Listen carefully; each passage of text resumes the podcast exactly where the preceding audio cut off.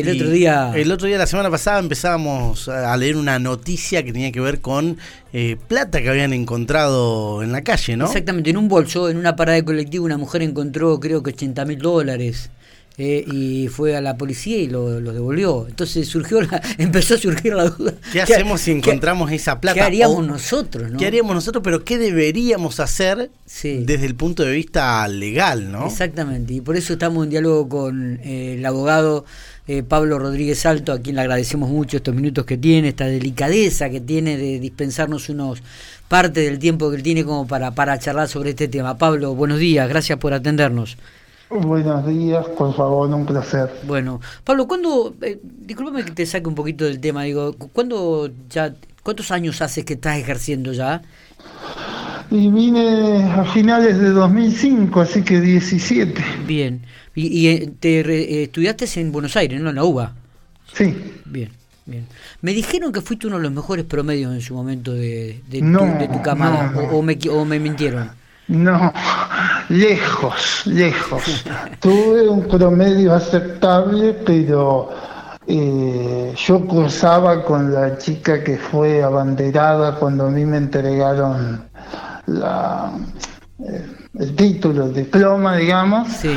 Y yo apenas llegué al diploma de honor que lo dan a los, a los estudiantes que tienen un promedio mayor a 8 y la chica con la que yo estudiaba creo que tenía un promedio de 950, una cosa así, una vez. Bueno, pero no todos adquieren a, o, obtienen el diploma de honor como, como lo tuviste vos, Pablito. ¿eh? Así que es un lindo gesto. Es, un, buen, es, un buen detalle. Es un buen detalle. Bueno, Pablo, pero nos metemos en esto. A ver, salimos a la calle, ¿no? De repente vemos una bolsa, la abrimos, dinero. Y muchachos, ¿qué hacemos? ¿Lo devuelvo? ¿No lo devuelvo? ¿Me lo quedo? ¿Qué, ¿Cuáles son los pasos legales? ¿Qué, ¿Qué, es lo que teníamos que hacer nosotros para, para este, con respecto a este tema? Bueno, a ver, lo primero y principal es cuando uno ve una cosa que se puede, se puede presumir que tiene cierto valor, lo primero hay que presumirla que alguien la perdió. ¿sí? sí. Distinto es en el contexto donde lo encuentra. Si uno encuentra, vamos a suponer, una goma usada en el contexto de un basurero, esa no es una cosa perdida, sino una cosa abandonada y no entraría en lo que vamos a hablar ahora. Si uno encuentra una billetera o una bolsa con guita en la calle, puede presumir que alguien la perdió y no que la dejó ahí abandonada, ¿sí? Entonces, el régimen de las cosas perdidas lo obligan al que la encuentra a tratar primero a preservarla, o sea, asume la, la obligación de conservar lo que encontró y a tratar de averiguar quién es el dueño. En el caso de que pueda averiguar fácilmente quién es el dueño, lo cual el que encuentre una billetera es bastante frecuente que adentro tenga algún documento que le indique de quién es. Lo mismo puede pasar con el que encuentre un celular o cosas por el estilo. En ese caso, cuando puede individualizar a quién es, tiene la obligación de devolvérsela, ¿sí? En lo más pronto posible. Y para el caso de que no pueda individualizar de quién es, tiene obligación de entregarla a la policía del lugar donde la encontró. Esas son las obligaciones que surgen del, del Código Civil y Comercial. Ahora bien, ¿tiene derecho a algo en el que la encuentra? Claro, ahí está por, ejemplo, a una recompensa. Bueno. o sea, la recompensa queda en el marco de la obligación moral de ser buen tipo y alguien que encontró algo que a vos te sirve, restituirle esa gauchada con algún reconocimiento, queda solamente en el marco de las buenas costumbres o puede exigirse judicialmente el pago de una recompensa. Ajá, y ahí está la pregunta. La respuesta es que sí. Ah existe una obligación jurídica ah, en cabeza del dueño de la cosa perdida de pagarle una recompensa al hallador o encontrador, vamos a ponerle, que encontró la cosa que le corresponde. El código habla de recompensa, pero no dice cuánto. A eso que preguntar. Bueno, no dice ¿Quién lo determina esto, Pablo? Lo que dice es que si se, si antes de devolverla el que la perdió ofreció públicamente una recompensa determinada, la persona que lo encontró y lo devuelve tiene derecho a reclamarla. Si le parece poco o no ofreció ninguna el dueño, puede pedirle a un juez que determine cuál es la recompensa. Estamos hablando todo en supuesto de, eh, yo no conozco un caso que haya llegado a tribunales con este tipo de cosas. Eh, eso te iba a preguntar si hay alguna jurisprudencia al respecto. No, no conozco absolutamente ningún caso. Podría ser un caso lindo cuando lo que se encuentra es mucha guita, como ocurrió hace poco en ese basurero. Bueno, ¿y, en ese caso cómo es, Pablo? Te iba a preguntar sobre eso también. ahí la municipalidad, o no me acuerdo qué ente estatal, se hizo una gran avivada para quedarse con la guita ellos, que fue eh, declarar que era aunque se presumía producto de un delito y por lo tanto entra en otra condición donde se aplica el Código Penal, puede ser decomisado, etcétera. Excluyó las reglas que surgen del Código Civil, digamos. Pablo, ¿qué pasa si vamos a suponer el caso de que encontramos un bolso, tiene, como en este caso, por ejemplo, el ejemplo que pusimos, eh, era un bolso con 16 mil dólares, no es un monto importante, pero vamos a poner 100 mil dólares y no encontramos al dueño. Y la policía no hay forma alguna de identificarlo. Por eso, y la policía tampoco logra encontrarlo. ¿Quién se queda con esa plata? La municipalidad local. Ah, bien. Eso surge La municipalidad debe estar rogando. Debe estar rogando que se pierda.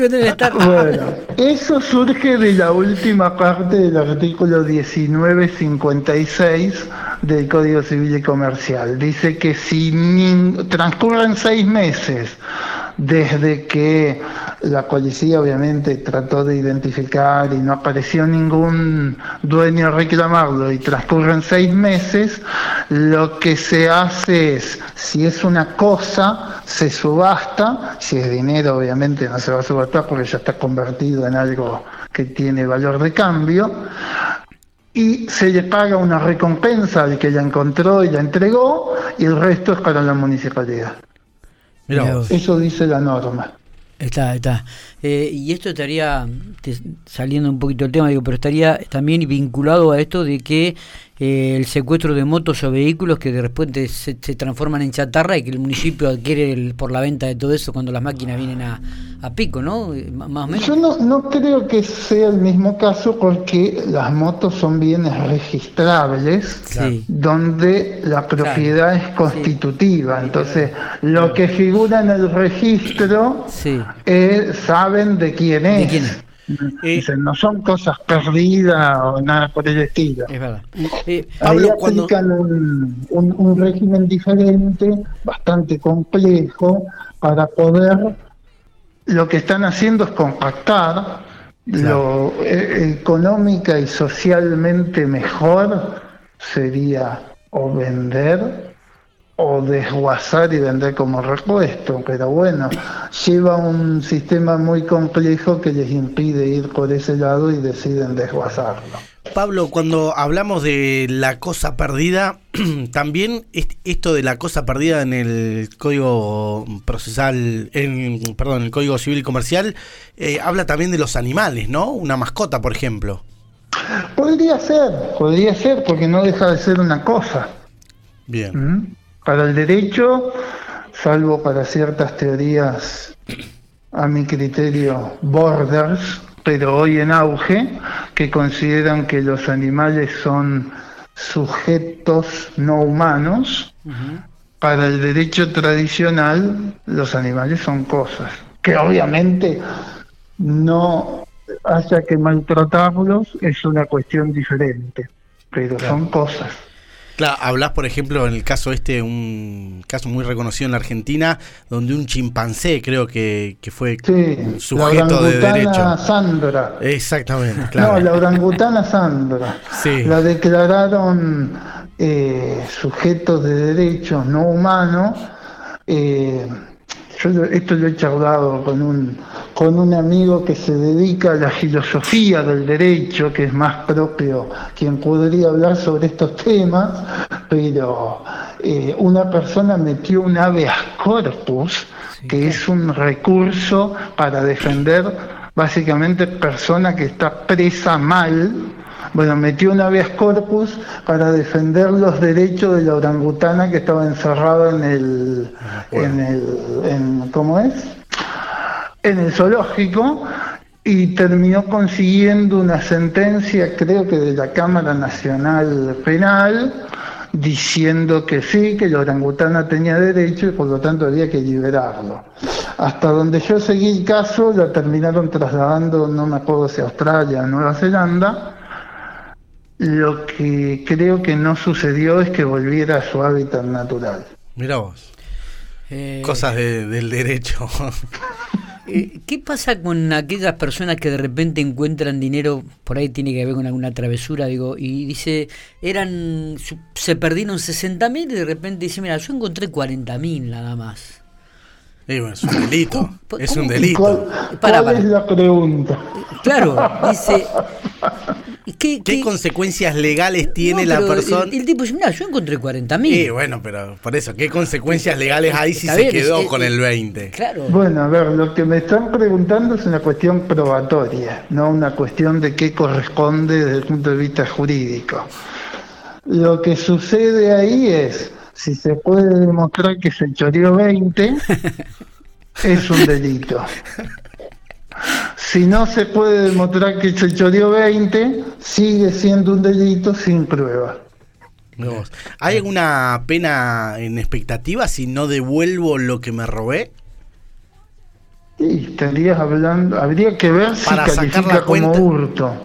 Habría que ver si califica como hurto. Digo, yo encontré la plata, encontré 100 mil dólares y ahora digo, mira, para mí son míos, me los voy a quedar, me los gasto todo cuando alguien viene y lo reclama, voy al estudio de Rodríguez Alto y ¿qué? No, al estudio de Rodríguez Alto tenés que venir antes de que te los gastes. Bueno, claro.